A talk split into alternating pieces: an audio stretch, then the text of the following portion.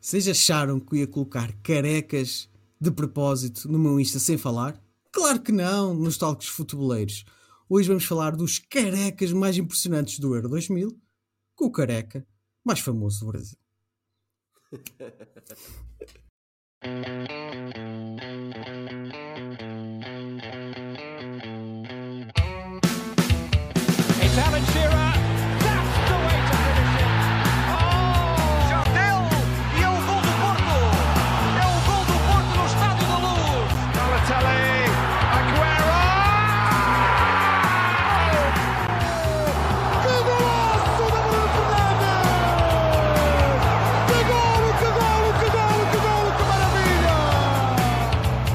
Futebol de Bolso, um projeto de Brás Assunção.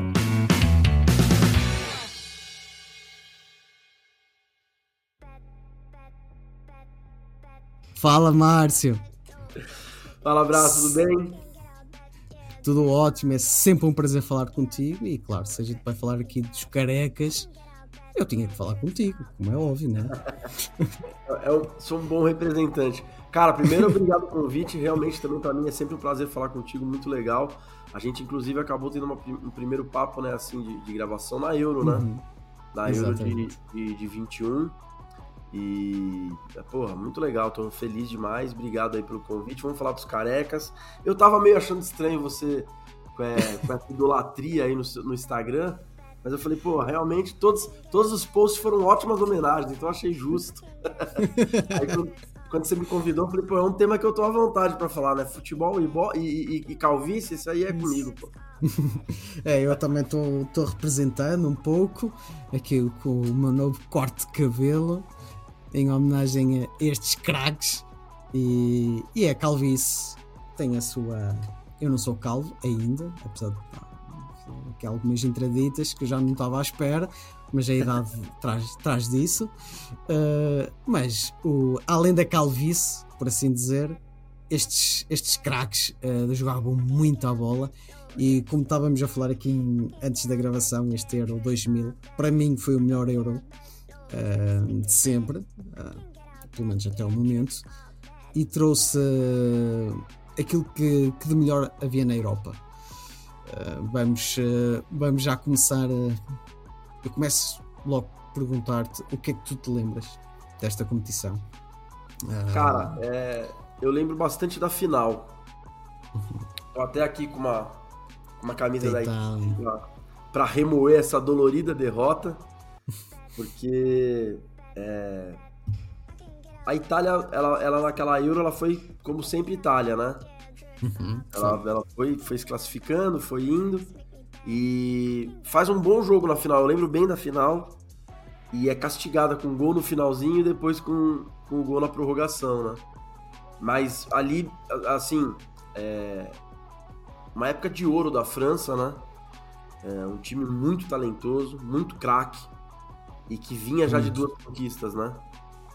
É, então, uma neste caso uh, foi o, a Copa do Mundo em 98, que curiosamente defrontaram a Itália no, nos quartos de final.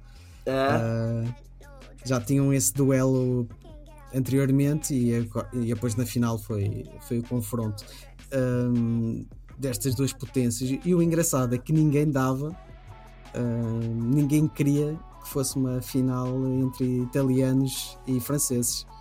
Uh, lembro na altura, Portugal chegou às meias finais, mas o futebol mais vistoso, mais bonito, eram os holandeses, que estavam a receber a, a, competição, juntamente com a Bélgica, e os portugueses. Era o futebol mais vistoso da altura, então toda a gente queria Portugal e Holanda na final, e acabou. Foi o oposto, foi a França uh, e a Itália, com mérito, a Itália com mérito e era já o começo daquela, daquela seleção que ganhou o Mundial de 2006, já com Canavar, nesta.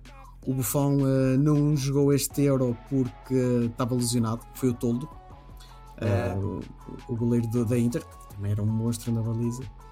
E, um, Aquele segundo gol, uma bola bem defensável. É. Impossível. Ele eu não Mas... sei. Eu não sei como é que vocês chamam em Portugal, aqui é frango, né? É, aqui também, aqui também. Ele não chega a ser um frango, mas é uma bola muito defensável, né? Porque ele pula e ela passa embaixo dele, pô. Então é. é. Uma outra, coisa que eu lembro, uma outra coisa que é muito legal de lembrar, Brás, é, eu já não era criança, né? Já, já era velho, tudo, já, já assistia muito futebol. É, o que chamava muita atenção aqui pra gente é que a gente, a gente teria a Copa do Mundo dois anos depois, né?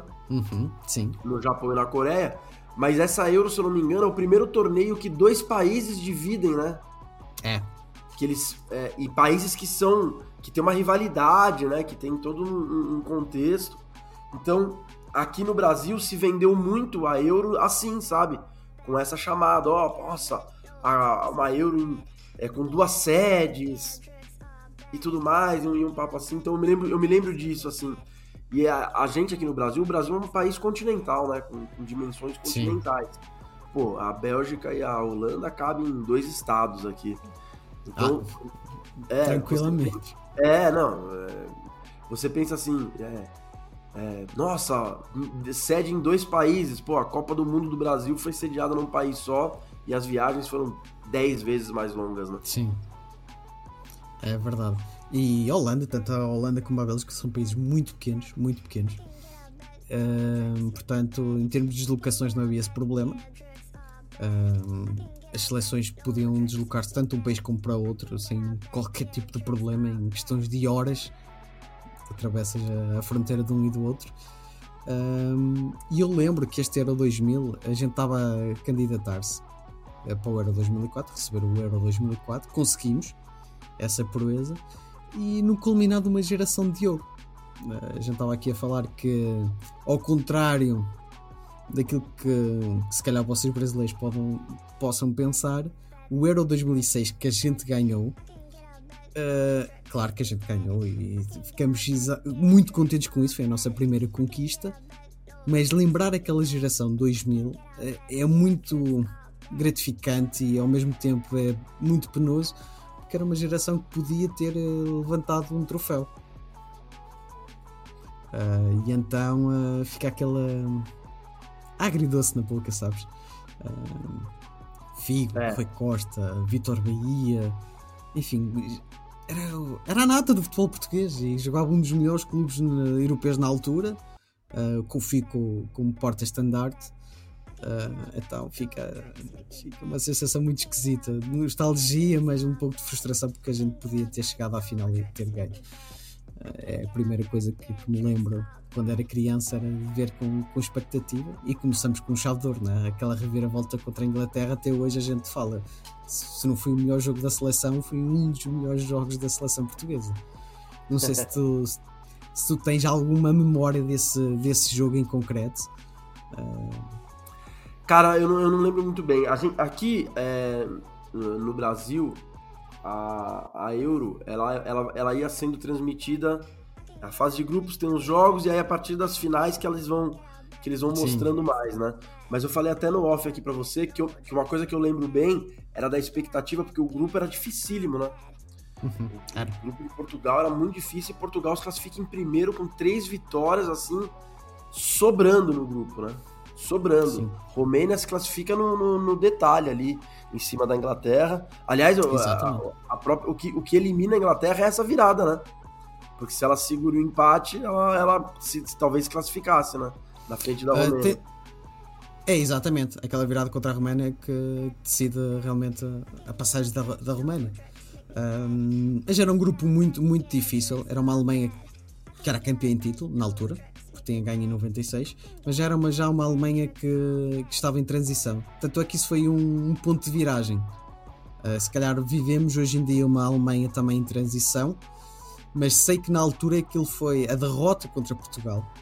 E não foi a derrota contra Portugal, mas foi aquela derrota em si, marcou um, uma mudança na Alemanha. Ok, a gente não estamos a renovar a seleção, então a partir daqui vamos fazer trabalhar na formação. Então eles começaram a colocar gramados nas cidades para, para a molecada eh, poder jogar futebol, ter condições para jogar futebol, para chamar a atenção dos clubes para conseguirem fazer uma, uma triagem muito melhor a partir daí. E é notório, né? A Alemanha foi crescendo, crescendo, tanto é que depois chegaram em 2014 e fez o estrago que fez, por exemplo. E é sempre uma seleção é de, de, alto nível. E é engraçado que é, isso foi falado muito né, na, na, época, principalmente do 7 a 1 que foi uma repercussão mundial. Sim.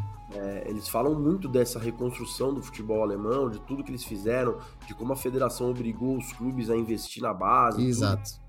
É, e, por conta de, e por conta de resultados que foram ruins, mas nada demais. E aí você uhum. pega a Alemanha pós título de 2014, e aí sim é um desastre, né? São é. duas eliminações em fase de grupo de Copa do Mundo. É, são campanhas pífias em euro. E, e, a geração não é ruim, né? A geração não, é boa. Bem tem, pelo tem contrário. Bem pelo contrário. São bons ativos.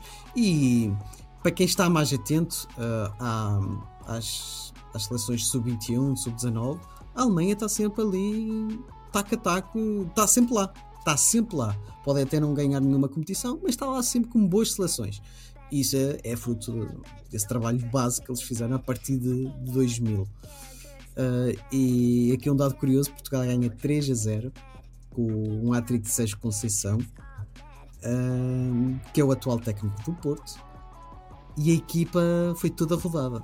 Portugal já estava qualificado, mas rodou a equipa toda, ou seja, mesmo com a equipa rodada, Portugal chega lá e ganha 3 a 0. E isso deu-nos uma confiança que assim foi se a segunda linha ganha 3 a 0 uma Alemanha, pô, estamos muito bem. Não, e, vem, e, e, e, ganha bem nas quartas também, né? É, ganha uma, uma, Turquia chata e vocês sabem bem como é que era é, porque... chata a seleção da Turca. É, é, é, é praticamente a mesma seleção que dificulta tudo do Brasil dois anos depois na Copa, né? Isso, exatamente, exatamente. E também é tem o seu carequinha, né? Eu não vou lembrar o nome dele, mas ele tem aquele meio campista cara. Eu acho que era, é. eu acho que era o Sass. Isso. Uh, meio campista, meio avançado, ele jogava também ali mais, mais na frente, ele era chato, muito chato. Nossa, qualquer seleção turca, uh, independentemente da geração, Uh, uma coisa eles vão, ser, vão, ter sempre, aquela forma de combater, parecem gladiadores, isso vai estar sempre presente naquela seleção turca. Uh, mas vivia uma boa fase aquela seleção, com o Fatih Terim, que estava no Galatasaray, que tinha, tinha ganho uma taça UEFA, uma Copa UEFA, uh, naquele mesmo ano, então estavam com um espírito muito, muito bom. Mas um, vamos falar aqui dos caraquinhas é, é, o que nos traz cá. Vamos ao que vamos começar, vamos, uh, vamos começar pelo, se calhar, a figura se calhar a figura mais excêntrica deste, destes carecas, o Beckham. Uh, o Beckham sempre inventava cortes de cabelo malucos. Uh, e ele começou, entrou, sempre teve cabelos compridos, loiros e tal. Neste ano ele decide: vamos cortar tudo, aqui não há cabelo para ninguém. E eu lembro que na altura uh, isso impactou-nos. Uh, tipo, como assim? Vai cortar o cabelo e agora ficou, ficou careca? A gente, a gente aqui no Brasil brincava que ele tentou ficar feio, né? e, falhou, e falhou miseravelmente, né? Ficou esse. O homem não consegue ficar feio de jeito nenhum, seja careca, seja. Até com o Moicano no Mundial 2002 o, o gajo faz tendência. É incrível. Cara, esses dias, a gente tá gravando aqui, hoje é dia 25 de julho. Uhum. Há 3, 4 dias atrás, o, Beck, o Messi estreou no Inter Miami. Isso. E o Beckham tava à beira do gramado ali, né? Que ele é dirigente do time. Pô, o cara tá lindo ainda, pô. Tá, sei lá, com quantos anos. Inteiraço. Não dá. Deus, Deus deu muita coisa pro Beckham, viu, cara? dá raiva, dá raiva. Verdade. Mas eh, tu achas, eu, eu vou fazer este, estes episódios do Euro 2000 e recordando o Beckham, que era uma figura bem, bem presente e ele ficou em terceiro lugar entre 2000 a 2003. Eu sei que ele ficou em terceiro lugar como melhor jogador do mundo num desses anos. Uh, achas que é um jogador que foi muito underrated ou não?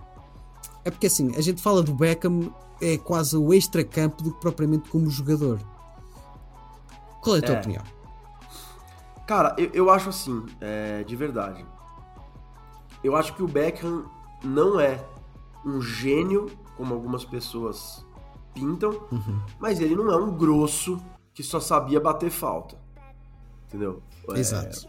É, o Beckham é um jogador muito interessante ele obviamente tinha essa como grande característica dele a batida na bola, e aí não só na bola parada, né, na bola em jogo, aquelas viradas de jogo dele, as fatiadas que a gente chama aqui do Brasil, né? É, Exato. A, a, os lançamentos dele. É... Mas ele, ele, ele, ele não era um cara que, que, assim, como é que eu posso dizer? Ele não é um cara que também você vai jogar no lixo. Não, ele tinha outras é, boas. É, uhum. é, o Beckham cumpria muito bem as funções táticas dadas a ele, né? Ele é um cara que, que se doava muito pro time.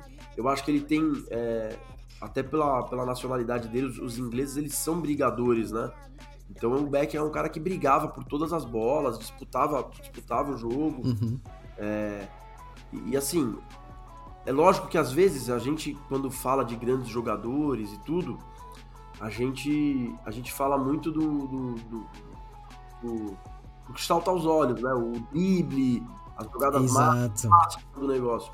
O Beckham é um cara que, se ele tá sozinho lá na ponta direita com a bola no pé e um marcador, ele de repente, se ele não tivesse o espaço, a, a grande jogada dele não sairia.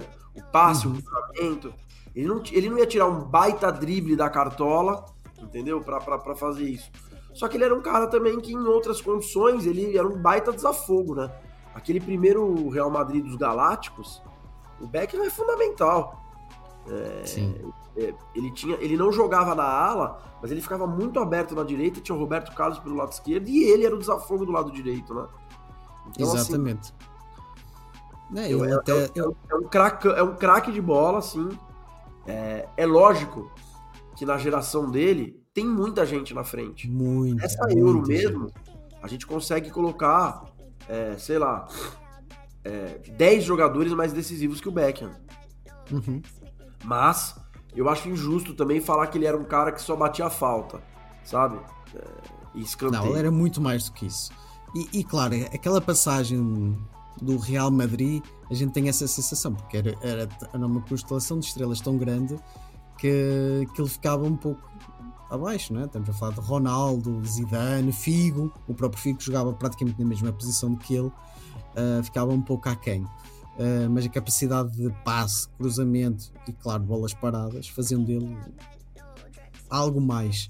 E não é à toa que ele também chegou ali e foi capitão durante muito tempo. E é um jogador que já na altura dele já não havia muitos, e hoje em dia então é que não existe. Que era aquele extremo, ou ponta, como vocês falam, que não tem drible. Está ali para cruzar, vai à linha e cruza. Uh, e é um jogador que hoje em dia não, não vejo assim. Se não tem drible, se não tem velocidade, não serve. Vai para o meio. E ele não, ele não era um jogador rápido, uh, não era dotado tecnicamente, porque ele não tem aquela, aquela ginga, aquele drible. Uh, mas em, em, questão de passe era fundamental. E por isso eu é que eu... eu. me lembro que em, em 2002, é, quando o Brasil passa pela Inglaterra, uhum. um jogo difícil né, na Copa de 2002, Sim. É, ali a gente já começa a ver um Beckham um pouco diferente, né? E eu, e eu acho hoje, é, olhando assim, que faltou alguém, um técnico, alguém no futebol, puxar o Beckham para segundo volante. Eu acho que o Beckham com, com, com, com uma adaptação e com um trabalho de, de marcação Sim. e composição de meio, o Beckham podia ser um Pirlo, assim, sabe? Um cara mais ativo para ter bola no meio. Lógico, uhum. é, o Pirlo tem uma, tem uma qualidade incrível, mas é, o Beckham, é, eu, eu, digo assim, Entendo. eu acho que como ele, qual era a grande característica dele? Bater na bola. Então ele tinha que ter essa bola no pé o tempo inteiro para achar um é. lançamento, para achar um cara. É, eu acho que era um cracaço de bola assim e, e faltou isso. Acho que o Beck, ele, na, naquela Copa, ele já tá mais no meião ali. Ele Sim. já joga mais centralizado, ele já participa mais do jogo. E é isso, faltou alguém colocar o Beckham ali de segundo volante. É, talvez num, num 3-5-2, né? Ser um cara no meio e, e perto, para chegar perto do gol, para bater no gol, para botar alguém na cara do gol, para fazer o lançamento. Hum, verdade, verdade. Sei que no algum momento do Real Madrid ele já joga mais no meio, em virtude disso, e é como tu falas, aproveitando mais as capacidades de passe dele uh, para ter.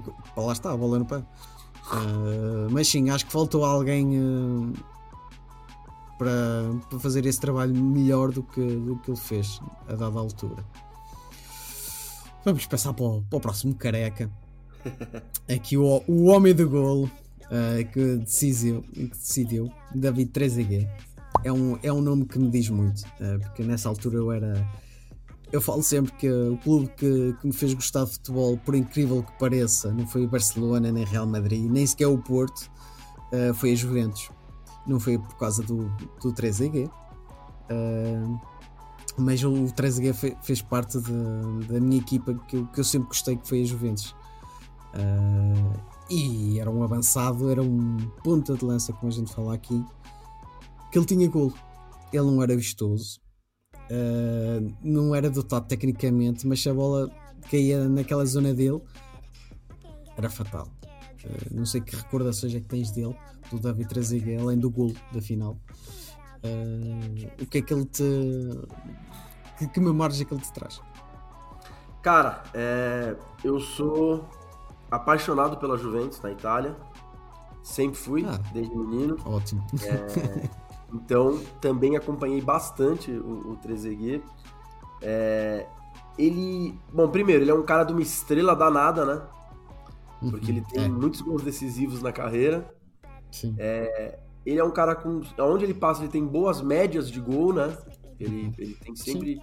É um cara que não jogou tanto na carreira. Eu acho que ele tem é, contusão e às vezes até opções, né? Talvez ele, é um, ele era um é. cara assim.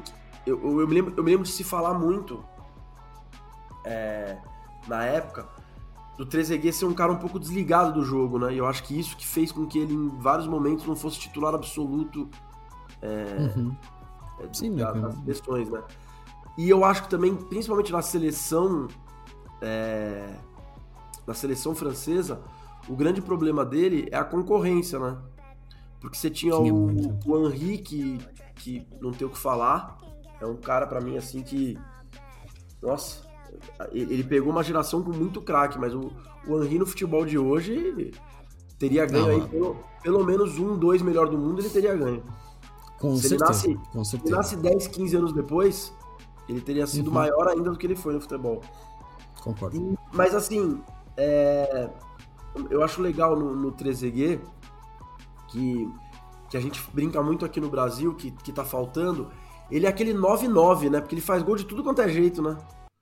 A, do jeito que a bola chega, ele faz. O próprio gol da, da do, do, título, a, a, a jogada ele é muito inteligente.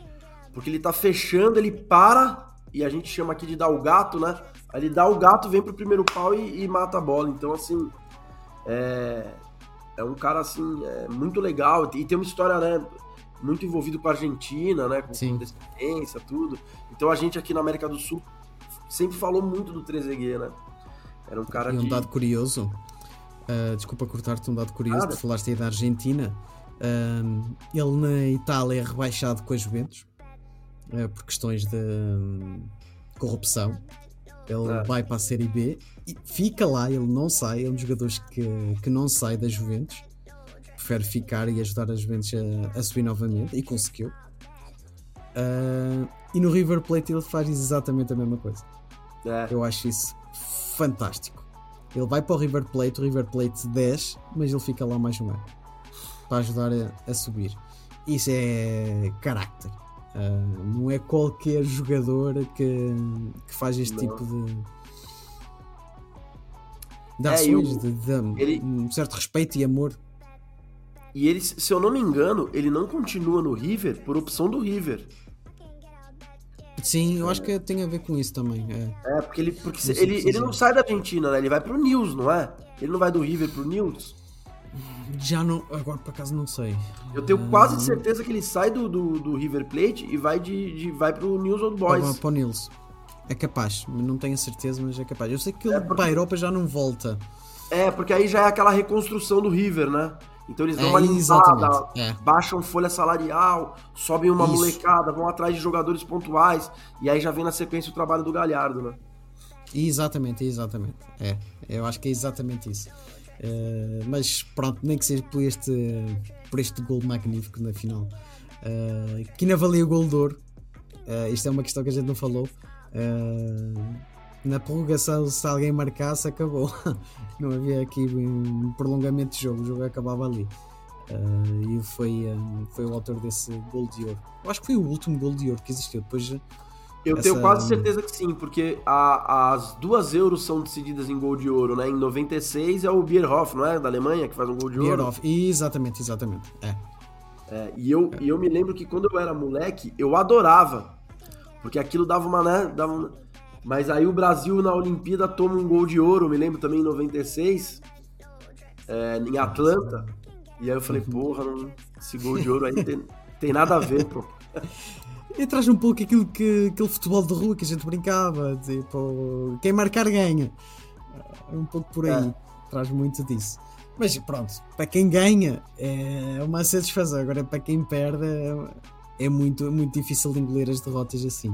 É que eu acho também é. que tem, tem uma coisa ali de, de um momento de, de virada do futebol, braço. Porque assim, é, a gente. Eu acho que a FIFA, a intenção do gol de ouro era voltar a ter é, competição e, e até disputa, né? Vontade nas prorrogações.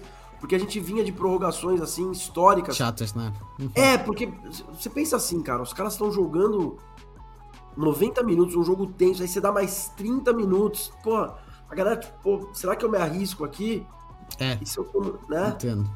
Só que eu acho que nessa transição aí do final dos anos 90 para os anos 2000, o jogo começa a ficar extremamente físico. Uhum. Então o gol de ouro, ele acaba sendo uma injustiça, né? É, porque dá a sensação que tu podias chegar lá e por algum, sei lá, um penalti, uma bola parada, acabou. Ficar aquela, aquela sensação de injustiça. Eles até tentam corrigir esse problema com o gol de prata. Ou seja, se marcasses na, na primeira parte, ainda tinhas tempo de recuperar. Uh, mas uh, se não fizesses a igualdade, o jogo acabava naquela primeira parte do, do, da prorrogação. Uh, mas depois isso também durou pouco tempo, foi um ano ou dois, e eles decidiram acabar com isso também. Saudoso gol de ouro, saudoso gol de prata. Agora, é verdade. Depois, uh, eu vou, vou falar aqui de dois, dois personagens que parecem irmãos gêmeos. Uh, que são dois gigantes. Que são dois gigantes. Uh, um é avançado, o outro é, é defesa central, o zagueiro. Que era o Jan Koller da República Checa, ou Chequia. E o Jaap Stam, da Holanda para mim são dois monstros. Eu lembro perfeitamente, tanto um como o outro. Um tem 2 metros e um. E o outro é 1,90m e, e uns centímetros, vá. Uh, claro, com carreiras um pouco distintas. Yaps também era um zagueiro de, de, eleição, de topo no futebol europeu e mundial. Já o Jan Kohler uh, não fez assim tanto sucesso quanto isso, apesar de ter passado pelo Borussia e ter sido campeão. Eh, e fez parte da, da geração da República Checa. Uh, Lembras-te destes dois? Cara, eu confesso que o, o Cooler, eu fui olhar no teu uhum. Instagram para lembrar o nome dele, porque eu lembrava dele. Uhum. Porque, assim, a gente, a gente fala, né, mas a República Tcheca sempre tem. Ela tem uma tradição de futebol técnico, né? Sim. É, bons jogadores, tudo. E ele mesmo, o grandalhão, ele é também. Ele é um cara técnico. É. A hora que ele pegava a bola, ninguém tirava dele tudo. Só que era muito engraçado, porque assim, é, é, já naquela época, e até hoje no futebol é assim, você quando tem um cara muito grande, chama atenção. Só que ele não era só grande, ele era grande e forte, né? Ele era uma, ele era uma fortaleza, assim. É, no, no, jogo com a França, se eu não me engano, tem, tem, um, tem umas disputas dele com o Thuram, com o Vieira, que eles estão. E, e, você vê os caras assim, é, você vê aqueles choques assim, você fala, cara, o que, que é isso? Era literalmente uma luta, os caras muito fortes disputando a bola ali. Então ele, ele chamava muita atenção e assim, o que mais chamava atenção nele é isso, né? Que a bola a bola caía no pé dele. Você, você esperava um grandalhão, não. O cara dominava a bola, batia bem na bola, tinha um chute forte, né? Sim, eu lembro, eu lembro um bom. Uh, Para quem, uh, quem se lembra e acompanhava o futebol alemão na altura, ele era jogador do Borussia Dortmund e fazia dupla de ataque, eles foram campeões em 2002, salvo erro, ele fazia dupla de ataque com o Amoroso, o brasileiro. Ah, então, é verdade, cara. É verdade. O Amoroso até fala dele num, num, num programa recentemente. Você falou agora, eu, eu, eu me lembrei, é verdade. É verdade. É, tem, que ver isso. Eu gostava de saber uh, as histórias que, que o Amoroso conta, porque eles foi uma dupla que, que marcou aqui uh, essa, aquela geração. O Amoroso com o Ian Cola, porque era, assim, era aquele grandão que segurava a bola e colocava para o Amoroso finalizar. Era um. É mais ou menos isso.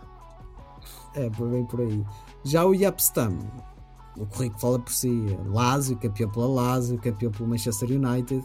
E eu recentemente li uma uma, uma entrevista dele, uh, nem foi dele, foi de alguém do Manchester United, a contar que quando ele assinou pelo Manchester, uh, ele foi de pouco papo com, com o Ferguson.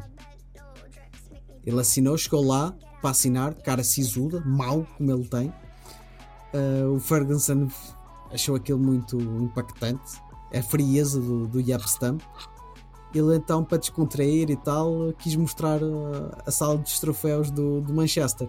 Não, isto aqui é um clube grande, olha aqui o nosso Palmeiras, olha, eu não quero saber nada dessa merda. Eu estou aqui para assinar contratos. O Ferguson ficou assim, caraca. Assinaram um contrato e quando foi, acabou de assinar o nome dele, ele disse: Mister, uh, não se preocupe, uh, se o Roy Keane não fizer o trabalho dele, eu faço. A bola para mim não passa. E então aquilo impactou e ele vamos ganhar muitos troféus aqui. E ganharam.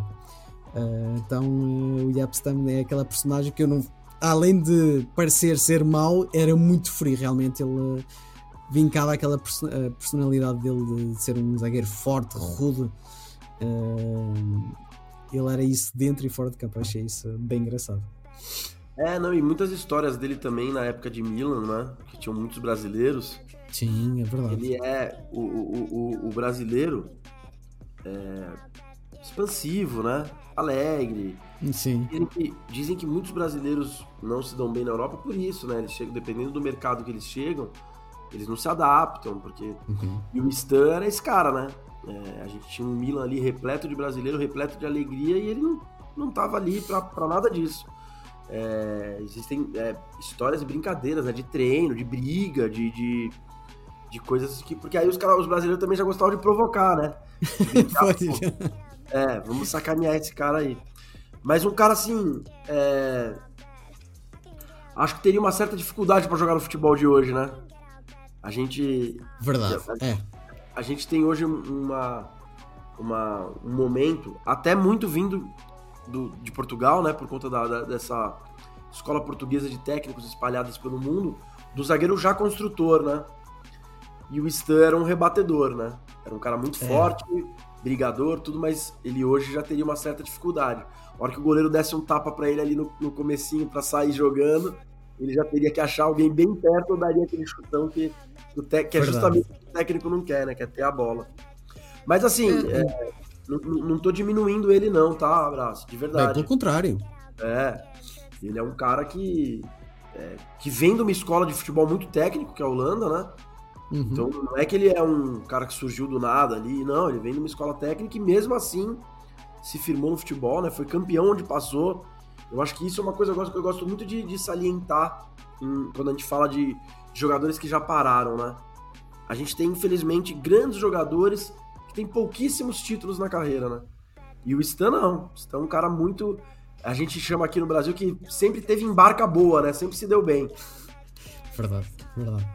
Eu fiz, eu fiz também por isso. E tu falaste aí do, do Milan estava a me esquecer.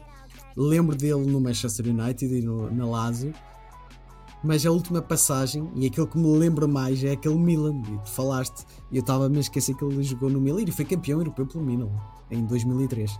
Ele estava lá naquela seleção, com Serginho. E vice, e vice em 2005. Exatamente, exatamente. Que é, o da, que, é o da virada, que é o da virada do Liverpool, né? O do Liverpool foi em 2000 e... Não, não, exatamente, em 2005 é que foi a virada do, do Liverpool, exatamente, exatamente, exatamente. Um, portanto, duas finais e ele, ele estava lá. Eu só não tenho a certeza se em, não, acho que em 2003 o Cafu já, já lá estava. Eu sei que Sim. o Serginho e o Rock Júnior estavam naquele, naquele elenco. Um, sim, sim. O, um, Kaká também. É o Kaká que tinha, tinha depois do Mundial foi, foi para o Milan, na verdade. Uh, nostalgia, fogo. Isto até faz mal a gente falar disto, que esse tempo não volta. Já passando para o próximo, aqui o, os portugueses. Vou ficar aqui no, nos dois portugueses, os carequinhas. Um mais conhecido que outro, se calhar não tanto, mas para nós portugueses um é mais conhecido que outro. Uh, o Costinho e o Vidigal ocupavam as mesmas posições, era um volante, médio defensivo, como a gente gosta de chamar um trinco. Uh, o Costinha teve uma carreira muito superior ao Luís Vidigal. O Vidigal tinha sido campeão naquele ano, em 2002, pelo Sporting, o que é raro o Sporting ganhar títulos aqui em Portugal.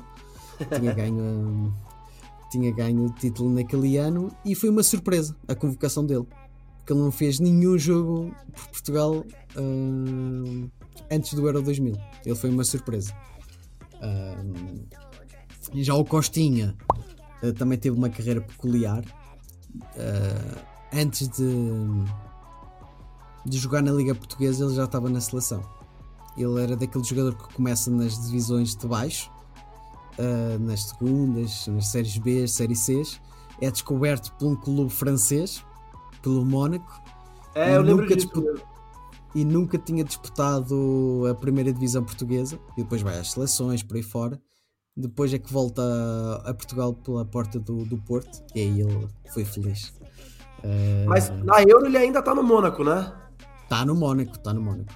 Ele ainda tá é, no porque eu, eu acho que é a partir daí que ele dá, dá o pulo para o Porto, se não estou em erro. É, não, porque eu me lembro do. de na época, é, quando, quando Portugal é, é, eliminado pela França, né? Sim. E, e, eu, eu me lembro do Costinha falando, né? É, pré-jogo ali, que ele, muitos jogadores jogavam na França, ele conhecia os caras, Sim. É, jogava contra tudo. Cara, é, assim, eu confesso que o, o, o Luiz Vidigal realmente eu lembro muito pouco.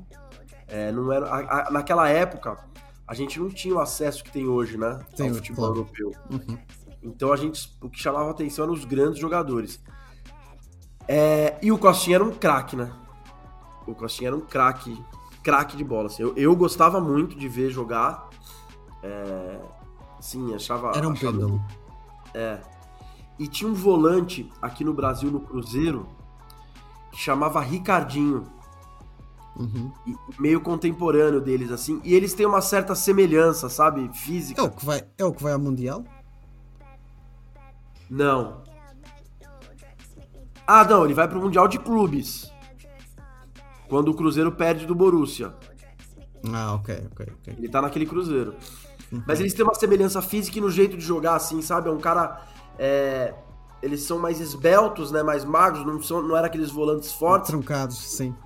Nossa, rapidinho, pega a bola levinho, toma o drible quando o cara vai ver, ele já tá do lado de novo para roubar a bola. É, é então, assim, mesmo. o Costinha é um cara que a gente tem bastante, bastante é, memória. Ah, uma coisa que, para quem, pros malucos que gostam de futebol aqui no Brasil, que era muito referência era videogame, né? Uhum. Você conhecer os jogadores. Claro. E eu me lembro que eu me lembro que eu, quando eu montava a minha seleção europeia, eu botava o Costinha ali do lado do Sidorf pra, pra, pra correr mesmo, pra, pra ter o cara pra correr o campo todo. Engraçado. Uh, o Costinha, ao contrário do Vidigal, o Vidigal a única coisa que fez foi, salvo seja, né? Uh, foi campeão pelo Sporting e depois dá o pulo para o Nápoles uh, e depois teve uma carreira mediana. Já o Costinha não, o Costinha foi campeão europeu, uh, ganhou a taça UEFA, foi campeão português várias vezes, uh, teve na final do, do Euro 2004, uh, que perdemos contra a Grécia. vamos falar de coisas boas. então era um, um volante com, com classe, não é, não é à toa que ele tem a alcunha de ministro. Uh, isso já era uma alcunha que davam no Mónaco e foi foi resgatada aqui em Portugal e era sempre conhecido como o ministro. Aliás, nas redes sociais, eh, eu acho que ele é assim que está lá, o ministro. O ministro Costinha, acho que é assim qualquer coisa.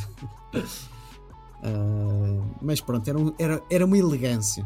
Eu acho que tu falaste ex exatamente aquilo que característica a principal do Costinha, a elegância. Uh, não era um jogador forte, tinha bom controle de bola, bom passe. Bom, excelente uh, passe. E era capacidade de reação e posicionamento no, no campo. Eu acho que isso era a característica principal. E tinha muito gol de cabeça, muito gol de cabeça. Ele marca aqui neste Euro e na, ao longo da carreira ele tem muito gol de cabeça. Muitos gols no geral, né, para um volante. Sim, sim, sim, verdade. E não era um jogador muito alto. Chegava muito bem, né? É, exatamente. Vamos pular aqui uh, para um jogador italiano. Foi o único caraquinha que eu encontrei, o Diviados. Eu tenho pouca, pouca memória dele, sei que jogou no Inter, uh, não tenho grande memória dele no, na, tanto na seleção italiana. Lembro-me dele, mas não foi um jogador que me contagiou assim por aí além. Uh, além de foi um jogador que falhou penaltis. É, foi a informação que eu saquei na altura. Uh, e foi resgatei aqui, estudei um pouco sobre o, o Dibiados. Uh, e não há muito assim que falar, não sei se tens alguma coisa relevante o que tu é, lembras não, dele. Assim, a, a, Itália é repleta de jogadores assim, né? A, a, a, seleção italiana, ela tem muitos títulos, tem muitas finais, e você sempre tem jogadores assim, né? Que é um cara normal, uhum. joga ali a bola dele, briga muito, é, e como todo jogador italiano, a disciplina tática dos caras, né? Verdade. Impressionante o, o que esses caras, é, desde sempre, assim, tem isso como, como. Como é que eu posso dizer assim? Parece que já sai no DNA, né? É engraçado que tu falas nisso porque realmente é mesmo isso. Pensando a frio, quase todos, tu não tens nenhum, salvo algumas exceções, não tens nenhum jogador do meio campo italiano que seja fora de série. Uh, e, mas uma coisa eles têm é aquela consistência tática. Uh, parece que já nascem com eles, é verdade. É, e, e, e eles, assim, a, a seleção italiana, você pode ver que os craques italianos principalmente nessa época, é Del Piero, é Totti, é, são, são os, os, os, gênios, né, os meias ali que articuladores, Sim. meia atacantes, esses caras na seleção eles, eles são é, idolatrados nos clubes. Então você tem o Totti na Roma, é, o Del Piero na Juventus, o uhum. Roberto Baggio em todos os times que ele passou. É. Mas são caras que na seleção eles são sempre inconstantes, sempre contestados, a imprensa sempre bate muito forte nos caras. Verdade. E você tem um de Biagio que fica ali fazendo dele, arrozinho com feijão, tranquilinho e vai longe, mano. Boa expressão, fe, feijão O futebol italiano é muito maluco, cara. É. Hum, e acho que a gente pode pular aqui para. para... Vou só falar aqui num craque. Depois vou falar no, no combo francês já falamos de 3AG, mas vou falar num, num combo geral dos franceses. O Guardiola, ele foi perdendo cabelo ao longo das épocas. Mas o Guardiola fazia parte de uma geração espanhola muito frustrada. Era sempre candidata a algo, mas nunca passava da fase de grupos ou dos quartos de final. E era aquela seleção que na altura era conhecida como a La Fúria, porque tinha muita vontade. Mas era só isso. É, assim, eu, eu a, a, primeira lembrança que eu tenho assim da, da Espanha forte é a Copa de 94, que eles são eliminados okay. pela Itália num jogo muito injusto, né? Para não dizer roubado, é, e uma e uma rivalidade muito forte também. Mas eu acho que você definiu Sim. bem, cara. É uma geração, é uma geração frustrada, né?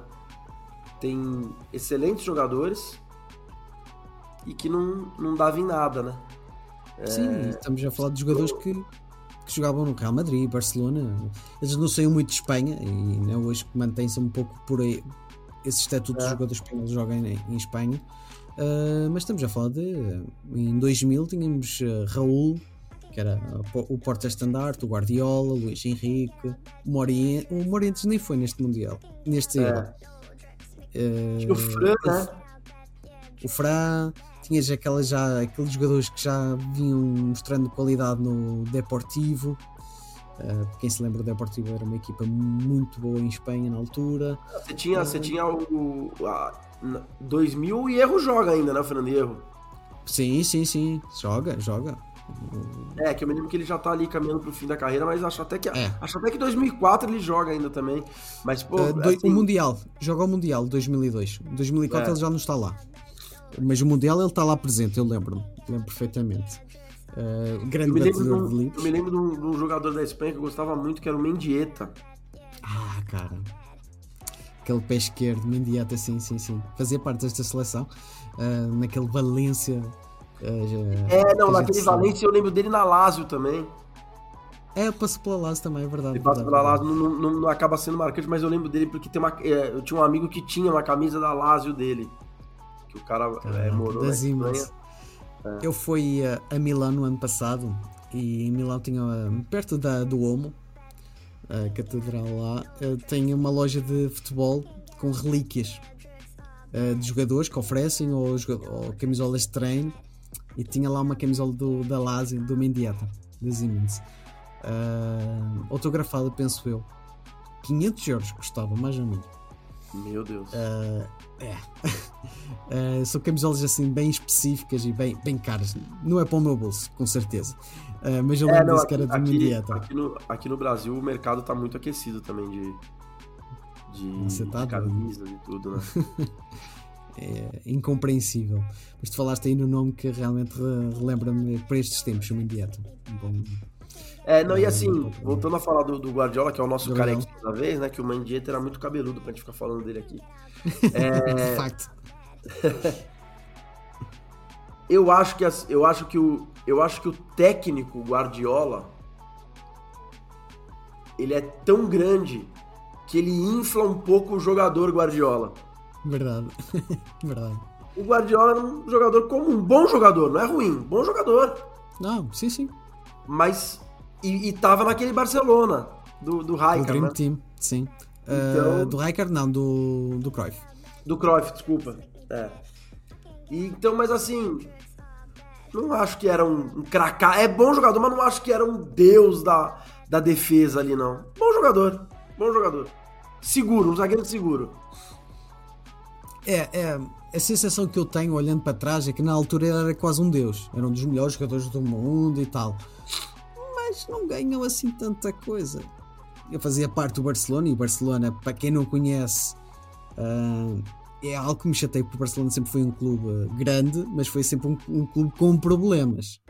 Sempre. Uh, ao contrário daquilo que a gente vê a partir do Guardiola treinador, que só ganhava Exato. títulos com aquele futebol de espetáculo. O Barcelona não é isso. Uh, ele fazia parte daquele Dream Team, era um jogador com qualidade de passe extraordinária, se calhar melhor que aquela que a gente falou do, do Pirlo, por exemplo. Mas pronto, eu acho que se usava um pouco o Guardiola na altura do que realmente ele era. Era um bom jogador, mas também não era aquilo tudo que pintava. Peço desculpa é. se estiver a, a, falar coisa, coisa errada, mas é uma visão que eu tenho de olhar também um pouco para trás. É, não, assim, ele, está longe de ser um jogador ruim. Longe. Uhum. Sim, não, não é, não, é, não é essa a discussão. Ele não é um jogador ruim. Mas ele não é um cara assim. É, eu acho. Se a gente fizer. Talvez ele, talvez ele entre em seleções do Barcelona. Mas se a gente fizer é, seleções. Pega o auge do, do, do Guardiola ali. Talvez é, seja exatamente nessa época aí no final dos anos 90, começo dos anos 2000, uhum. De novo, a gente faz, é, foi meio que eu falei do Becker, a gente faz é. uma lista aí, talvez a gente ache 10 zagueiros melhores que o Guardiola no mundo, tranquilamente. Sim, sim, sim, sim, concordo, concordo contigo. Hum, e então vamos para a seleção vitoriosa. Eu coloquei aqui dois carequinhos, vamos deixar o melhor para o fim. uh, o, o louco Vartes, uh, que era mesmo louco, e é engraçado que eu, a primeira memória que eu tenho do Bartes, ou a, a, memória que me ficou mais na cabeça, é que ele era um, era um goleiro que gostava de dar uh, muitos frangos no Manchester United. Lembro perfeitamente disso. Uh, mas ele tem toda uma trajetória, era um guarda-redes no auge, no auge. Era um bom goleiro e aquilo que eu chamo de goleiro de engate. Uh, e o que é que isto quer dizer? É aquele goleiro que quando tu apanhas inspirado não adianta. Podes ir lá tanta vez que ele vai defender todas. Mas não é assim um grande goleiro da história mundial. ele é um goleiro de extremos, né?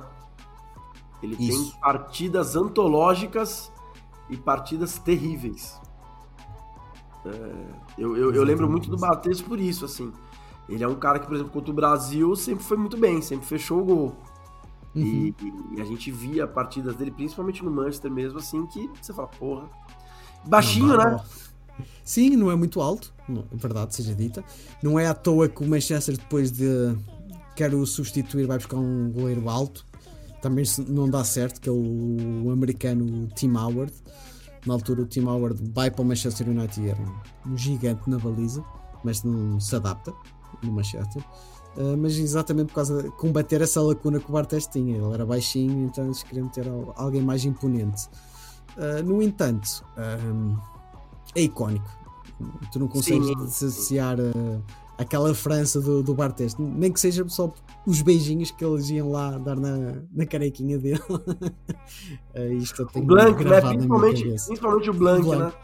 É o Laurent Blanc vai lá sempre dar um beijinho na, na testa. É icónico isso, é icónico. Qualquer defesa que ele vai lá, um beijinho na testa.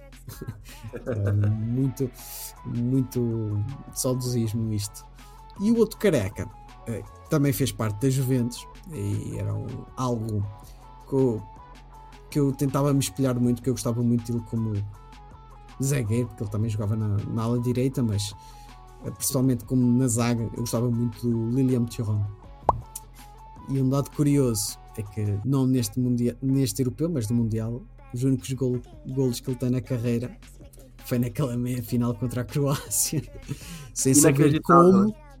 Inacreditável. É, é aquela estrelinha, tu sentes. Eu acho que a partir dali, tipo, se a gente não é campeão agora, meus amigos, eu marquei dois gols. Se a gente não é campeão, não vai ser nunca.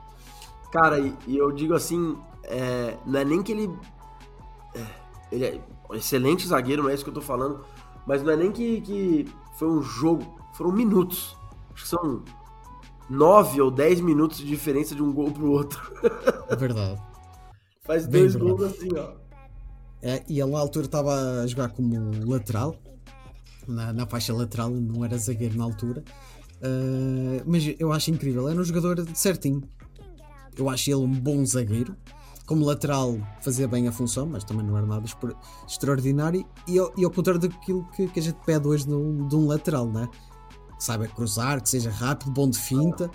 Na altura era um defesa direito, pronto, era um, um zagueiro na ala direita. Era isso que ele fazia. Fechava bem aquele corredor e fazia bem a sua função. E marca aqueles dois golos na Croácia, naquele, naquele jogo mítico. Uh, não sei o que é mais memórias tens dele na altura? Eh, Cara, acho que da Juventus. Acho o Turan um muito bom zagueiro e um lateral, sim, fraco. Acho que ele na lateral, ele era um zagueiro na lateral, na verdade. E é muito maluco pensar é. que no jogo que ele faz os dois gols, ele tá de lateral avançando, hum. né? Sim. É muito maluco. É muito maluco. Mas olha, é, uh, vocês não é um podem cara, falar. Mas ele é um cara muito marcante. É, acho legal falar. Já naquela época, pelos, pelos posicionamentos dele fora de campo, né? Bom detalhe. Então, bom detalhe. é um cara que.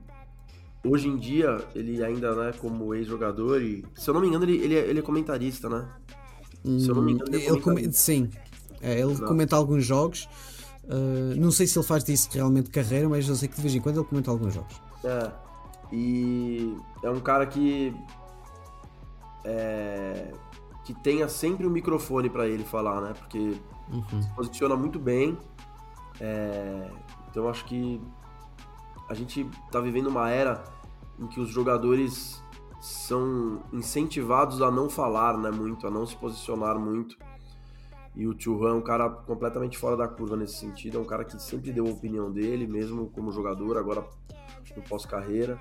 E tá tendo, eu acho que uma coisa muito legal que eu acho no futebol é, é pais e filhos assim que se tornam profissionais, né? E ele pode Isso. ver o filho dele jogar hoje em dia profissionalmente, uhum. bom jogador o filho dele, Sim. não é nenhum craque, mas é um bom jogador. Então acho legal por isso assim.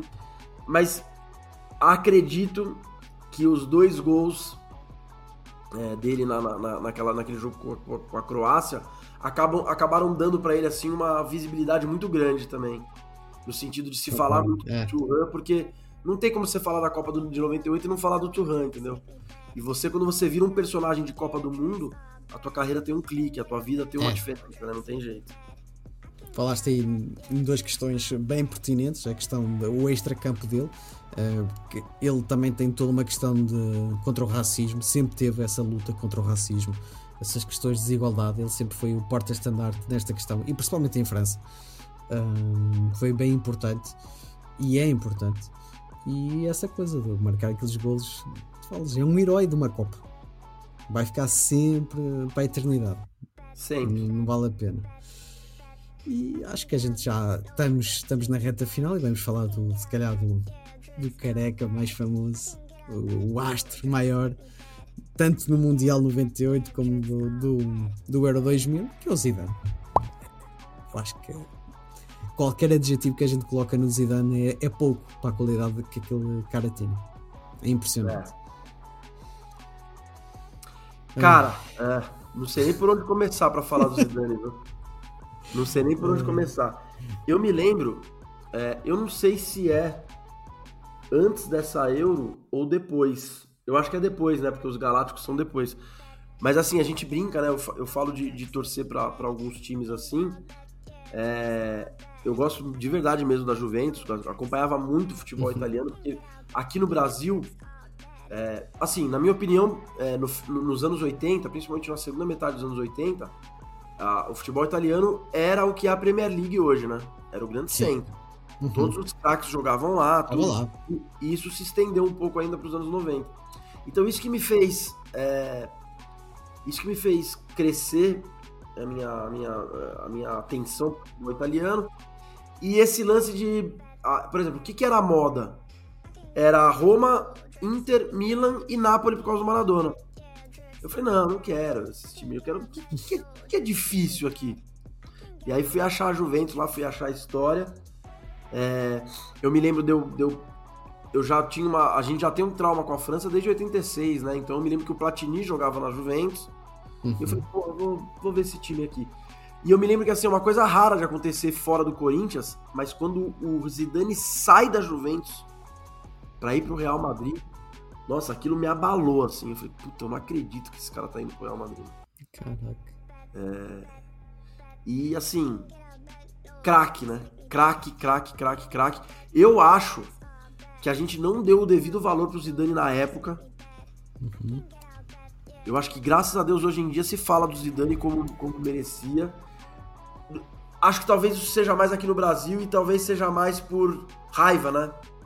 É, eu acho que é um pouco isso. Porque a sensação que eu tenho aqui em Portugal, e olha que a gente também tem muita raiva dele, mas é, é aquela raiva que tu dizes: é impossível. O, o gajo é, é, é, tão espetacular que tu a raiva de perder passa muito momentânea e tu, tu olhas, não, é craque, merece, merece uh, realmente ganhar aquilo que ganhou.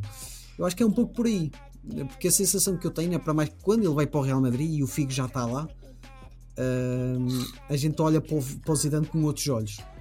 Uh, cresce aquela, aquela, aquela admiração. Ao contrário, se calhar, daquilo que, que tu tens. Eu acho também que no Real Madrid acontece com ele um pouco do que eu falei com o Beckham, né? Ele dá dois passos para trás no campo, né, o Zidane? Sim, sim, sim. E aí ele vira aquele. aquele. Nossa, Zidane é assim, um dos gols mais mais marcantes na minha cabeça do futebol mais mais atual é aquele, aquele gol dele na final da Champions contra o Bayern Leverkusen. Que é uma bola que ela vem toda assim, eu acho que independente de ser craque ou não, eu acho que 90% dos jogadores teriam tomado outra decisão ali. Com e certeza. Chutar e, e acerta. É impressionante, cara. É, é tal. Não vale a pena tu teres técnica e teres talento, tens de ter aquela, sei lá, aquela inspiração que só, só os grandes craques é que, que têm naqueles momentos, não é? É como tu dizes, se calhar eh, nós naquela, naquele lugar, sei lá, retínhamos a bola, fazíamos qual outra coisa, tentávamos o passo, se calhar, ele dá um chute de primeiro. Eu acho que a maioria dos jogadores ali, os craques, os grandes jogadores, tentariam dominar aquela bola. É, é. É isso que eu acho. E ele. E ele acerta um. Tem nem o que falar. É um, é um bola espetacular, não, não há outra definição. Uh, ele massacrou muito Portugal uh, no Euro 2000, depois em 2006 vocês foram a primeira vítima dele, pois na meia final Portugal também foi vítima do Zidane. Uh, é algo que nos fica sempre encravado, mas a qualidade está lá. eu lembro da Juventus, eu não me lembro muito dele, porque se calhar, se calhar eu não senti essa, essa perda que tu sentiste na altura, quando ele vai para os Galácticos uh, porque já me lembro das Juventus. Eu, as Juventus que eu cresci a admirar uh, já é depois disso. Uh, então eu tenho na cabeça e consigo dizer quase o, o 11 das Juventus, mas sem Zidane. Sem Zidane. É, já sou da geração do substituto do Zidane que é o Nedved, por exemplo. é, nossa, craque, craque, craque, craque. Muito craque. Você sabe que eu, que eu acho legal falar do Zidane assim?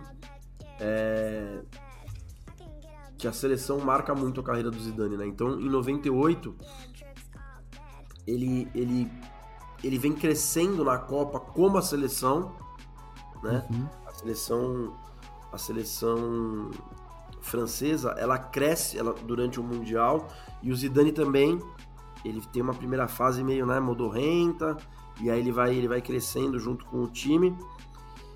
E, pô, aquela explosão, dois gols na final, nossa, sabe? Aquele. Meu Deus. Uhum, é. E, só que em 2006.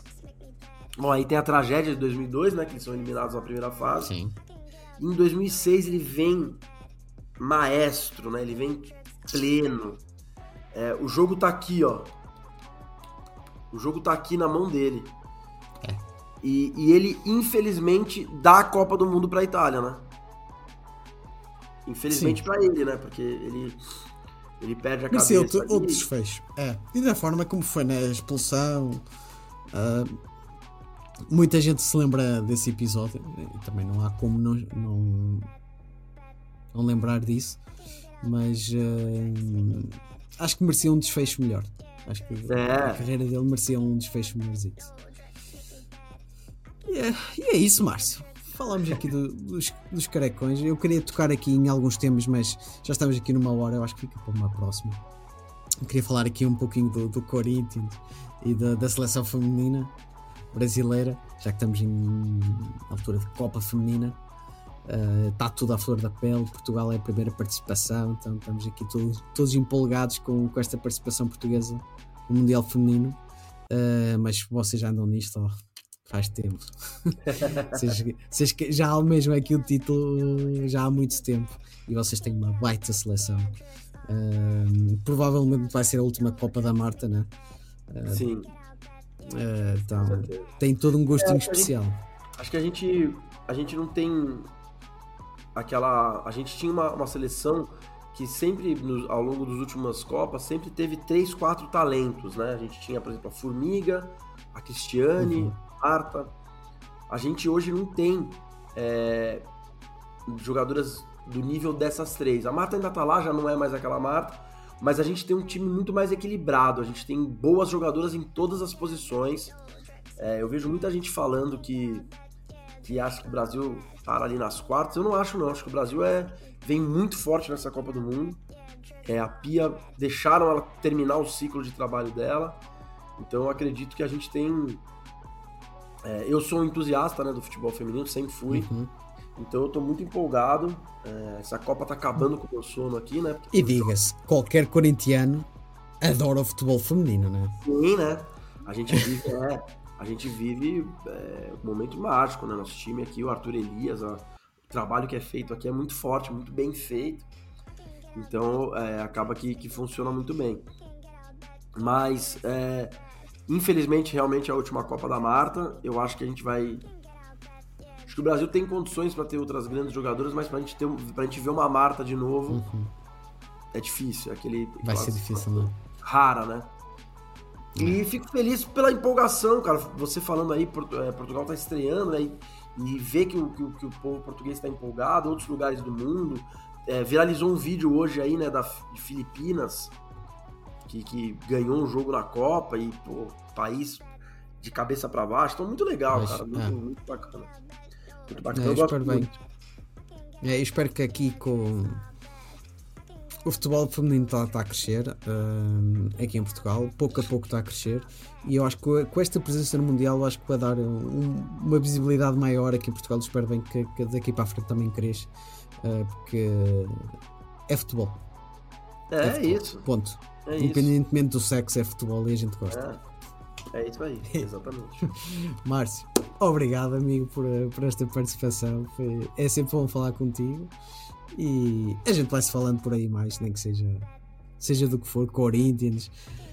Está uh, tá, tá pesada esta, esta nova gestão. Está complicado, complicado. a última vez que a gente se falou, eu, eu meio que fiz uma consultoria de Vitor Pereira com você aqui, né? Ai, e... é a última coisa que eu falei do Vitor Pereira. Eu até tenho que gravar novamente com a, com a Andrea, porque na altura eu falei que o Vitor Pereira ia ficar no Corinthians. Não, ele não vai sair, ele vai ficar, vai dar continuidade ao trabalho. Meu Deus, como esse episódio ficou tão datado. é, não, é, assim, tem, tem muita coisa no futebol que a gente não sabe, né? Uhum. É, tudo vira folclore, vira brincadeira, tudo, mas realmente a, a, a impressão que ficou para mim é que ali na reta final o Vitor Pereira já sabia que iria pro Flamengo. Uhum é, depois que a gente perde a Copa do Brasil pro próprio Flamengo. É, o último jogo do Corinthians era em casa. E aí no penúltimo jogo o Vitor Pereira tem uma expulsão completamente fora de cabimento, assim. E aí você vendo depois, você fala, pô, o cara não queria estar no último jogo em casa, não queria estar na última coletiva, entendeu? Foi via. É. Foi via. Foi via assessoria, um, um agradecimento e tudo mais. E a torcida realmente se sentiu muito traída, né? Mas eu, eu na época eu falei, cara, na época que saiu a notícia, eu falei, ó, não é não é dor de corno de torcedor nada, o Vitor Pereira não vai dar certo no Flamengo. É muita cobra criada para um cara que tem um estilo muito forte, forte muito é. agressivo. É. É. O Vitor Pereira, assim, é... eu vejo muita qualidade no trabalho dele, muita qualidade nele. Uhum mas ele é um cara de projeto. Ele, ele para dar certo num clube aqui no Brasil, ele teria vindo para um time que desse para ele aí dois, três anos de, de trabalho e montagem de elenco. Entendeu? É ele não é um cara para pegar um elenco pronto. E é característica de treinador. É característica, tem, tem treinador que você joga num elenco pronto, o cara vê o que tem. Beleza, vou me adaptar com isso daqui e vou fazer acontecer. Acho que o Bruno Lage vai passar um pouco por isso agora aqui no Botafogo é, de pegar um trabalho que tá andando, entendeu? Sim. E, mas o, o Vitor não, o Vitor é um cara que para dar certo o trabalho dele, ou ele tem que ter o um milagre de chegar num lugar e todo mundo comprar a ideia dele, o que eu acho muito difícil, ou ele montar o time dele, montar o elenco dele. Ele chega no Corinthians e fala, ó, quem tá afim, quem que eu acho que cabe na minha filosofia, filosofia entendeu o que eu quero? Esse. Vocês não querem? Vai embora, traz esses jogadores e aí ele teria é. êxito, assim, sabe? Mas eu não, não dentro de campo e do trabalho, eu não tenho o que falar do Vitor Pereira, não, cara. Ele levou o Corinthians muito longe ano passado. É. O que fica é este agridoce, né? Porque parece que encaixou é. tão bem na, naquela equipa e de repente uh, vai tudo, vai para, para, o rival daquela forma, uh, diz que quer sair do Brasil, depois vai para o Flamengo, fica, fica triste. Uh, reconheço que ele esteve muito mal, Uh, e como é que eu hei dizer? A vossa, acolha a vossa dor, a vossa frustração com essa, com essa saída do Vitor, porque realmente é, é, a forma como foi é, é chata ah, demais, para não falar outras é coisas. Mas é Mais isso, vez, pô, obrigado aí, viu, cara, pelo convite. Sempre que, que precisar, cara, eu gosto muito disso aqui, cara, da gente ficar aqui batendo papo sobre futebol, falando sobre é, sobre a, né, o jogo, coisas que aconteceram, uhum. a história. Eu, eu, gosto bastante. Sempre que você precisar e quiser, só me dar um toque aí, conte comigo sempre. É nóis. Portanto, pessoal, este foi mais uma brincadeirazita uh, que eu quis fazer aqui sobre estes uh, heróis carecas do Euro 2000. Uh, eh, portanto, subscrevam, dêem um likezinho, deem aqui uma moral ao canal e a gente vê-se na próxima semana. Tchau, Márcio. Valeu, obrigado, abraço.